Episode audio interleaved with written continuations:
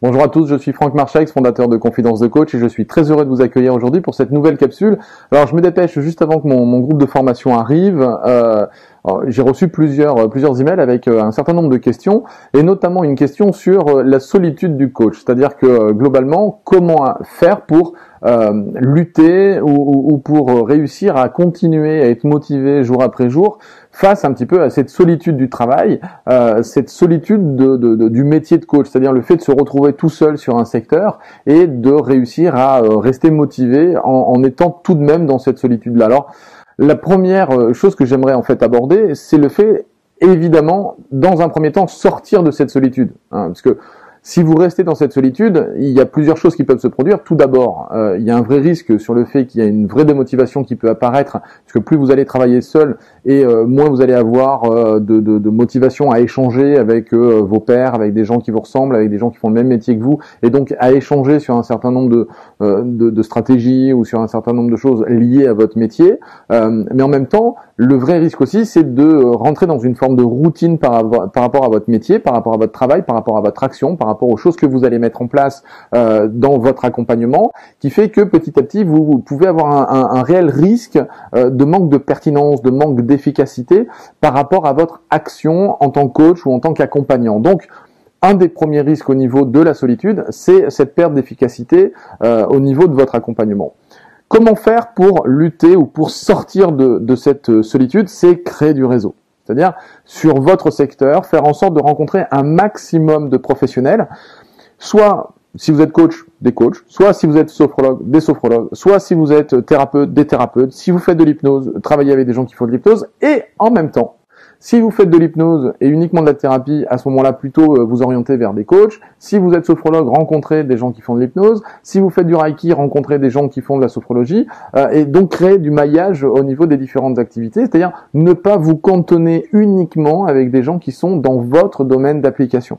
Ce qui est intéressant, c'est d'avoir le regard et en fait le retour euh, de votre activité par des gens et par euh, euh, des, personnes, des professionnels qui sont hors de votre secteur d'activité propre pour justement enrichir de plus en plus vos échanges. Évidemment, si vous travaillez avec un certain type d'outils, rencontrer des gens qui travaillent avec un autre type d'outils peut vous interroger, vous questionner, euh, vous mettre peut-être en challenge par rapport à comment eux l'auraient abordé, qu'est-ce qu'ils auraient utilisé, est-ce que ça peut être intéressant moi-même peut-être de me former à cette technique, ou comment est-ce que euh, tel ou tel conseil qu'ils peuvent me donner, je peux l'incorporer dans ma propre pratique. Et vous allez voir que même dans le coaching, même si euh, aujourd'hui la plupart des gens peuvent sortir d'école de coaching, en fait, les outils qu'ils utilisent dans leur pratique du coaching peuvent être totalement dissociés et ils peuvent aborder un certain nombre de sujets, un certain nombre de thèmes, un certain nombre de problématiques, euh, des blocages conscients ou inconscients, des blocages émotionnels, euh, de plein de manières différentes. Donc, si vous êtes seul, le risque c'est de rester dans cette dans cette pratique et donc de vous engluer un petit peu dans votre propre pratique en étant persuadé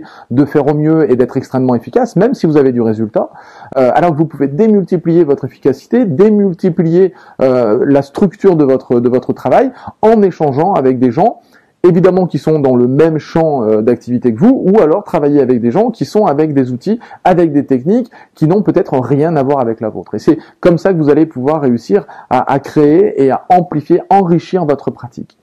Euh, ce dont je parle relativement souvent, même très très souvent, euh, je parle aussi beaucoup de covision. Alors, Qu'est-ce que j'appelle la covision? Euh, J'en ai souvent parlé dans mes formations, j'en ai souvent parlé euh, dans, dans, mes propres accompagnements.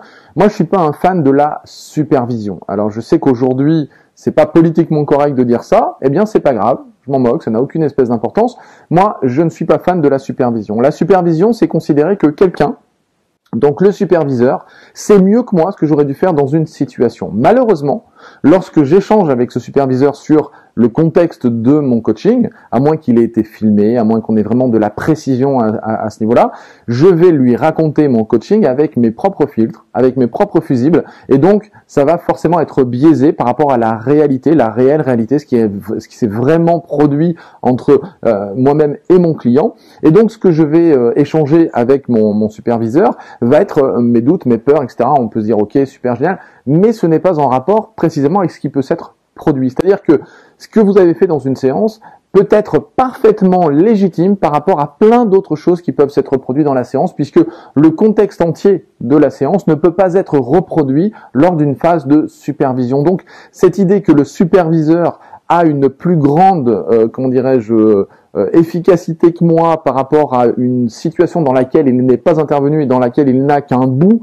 et donc un certain nombre de billets peuvent s'être produits lorsque je lui parle euh, de, cette séance, eh bien la supervision pour moi n'est pas si efficace, n'est pas si intéressante que ça pour développer son potentiel. Par contre, la covision est quelque chose qui me paraît beaucoup plus, euh, euh, beaucoup plus intéressant dans le sens où on on ne se place pas dans une situation de supervision de, au-dessus d'eux, mais au même niveau une forme d'addition, c'est-à-dire que euh, je vais communiquer et je vais collaborer avec des gens euh, au même niveau que moi, non pas comme il a la réponse euh, que je n'ai pas, il a la structure que je n'ai pas, il a le processus que je n'ai pas. C'est plutôt, ok, toi, je vais te raconter ce que j'ai fait dans ma séance et tu vas m'aider, un petit peu comme sous la forme d'une d'une séance de coaching, hein, donc une co-vision ressemblerait beaucoup plus à une séance de coaching qu'à une séance de supervision, c'est vraiment à ce moment-là se positionner sur un accompagnement et donc travailler en collaboration. C'est pour ça que je préfère appeler ça de la co-vision plutôt que de la supervision.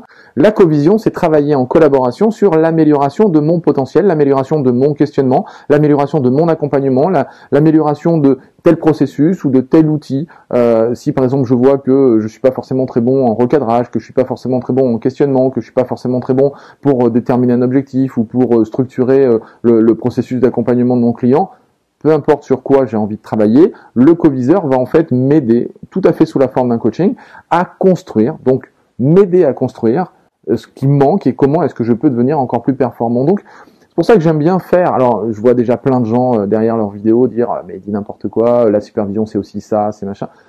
Peu importe. Si de la supervision vous la considérez comme ça, ok, nous parlons de la même chose. Malheureusement, j'ai vu beaucoup de supervision euh, où on était dans une situation tu aurais dû faire ça, tu aurais dû faire comme ça, le processus est comme ça que ça se passe, voilà qu'est-ce qu'il faut faire dans une situation comme celle-ci, etc. Et clairement, je vous dis tel que je, le, tel que je le pense, je ne suis pas fan de la supervision telle qu'elle est considérée par un certain nombre de, de professionnels aujourd'hui dans le milieu du coaching. C'est pas mon kiff. Moi, je fais énormément de, de, de co-vision, c'est-à-dire que je travaille avec beaucoup d'autres coachs euh, qui sont pour la plupart euh, des amis, d'autres avec qui on est peut-être moins proche et avec qui je vais tout de même échanger. Et on va travailler sur nos différentes techniques. On va échanger entre nous sur, ok, voilà ce qui s'est produit, j'ai été bloqué par telle ou telle chose. Tu en penses quoi? Euh, Voilà les choses que j'aurais pu faire, que j'ai faites à ce moment-là. Qu'est-ce que tu en penses? Et là, à ce moment-là, il peut m'aider, m'accompagner en est-ce que tu as pensé à, à, travailler sur tel type de choses? Ou si tu avais fait ceci, qu'est-ce qu'il se serait passé, etc. Et on est tout à fait dans un processus de co-construction par l'intermédiaire d'un co-viseur. Donc euh, voilà. Donc encore une fois, si aujourd'hui les superviseurs qui regardent cette vidéo euh, pratiquent de cette manière-là, nous parlons de la même chose. C'est juste que nous ne mettons pas le même mot sur euh, sur cet accompagnement. Moi, j'appelle ça de la co-vision. Vous pouvez appeler ça de la supervision. Encore une fois, je ne vais pas le répéter. Voilà la différence que j'effectue entre la co-vision et la supervision. Mais en tout cas, ce qui me paraît euh, vraiment fondamental, c'est de sortir de cette solitude. Hein. C'est vraiment quelque chose qui est apparu beaucoup dans les mails que j'ai reçus ces derniers temps. Donc, sortir de cette solitude, créer du lien, créer du réseau, faites en sorte de rencontrer des gens qui sont dans des secteurs d'activité qui peuvent être proches de ce que vous faites sans être exactement ce que vous faites. L'idée n'est pas de vous enfermer uniquement avec des professionnels qui sont exactement sur le même créneau que vous, loin de là. C'est plutôt de collaborer avec plein de gens qui travaillent dans plein plein de domaines différents et évidemment de vous intéresser à leur façon de travailler pour que ensuite une forme de, résonance, ben, euh, vous échangiez avec eux sur votre façon de travailler, leur façon de travailler, comment est-ce que je peux peut-être euh, récupérer des éléments qui peuvent être super intéressants dans mon propre accompagnement, comment je peux évoluer, enrichir ma pratique par rapport à ce que je viens d'apprendre. Voilà. Donc j'espère que vous aurez aimé cette vidéo, je vous dis à très très bientôt dans une prochaine, en tout cas normalement à la semaine prochaine pour une prochaine confidence. Ciao, merci encore.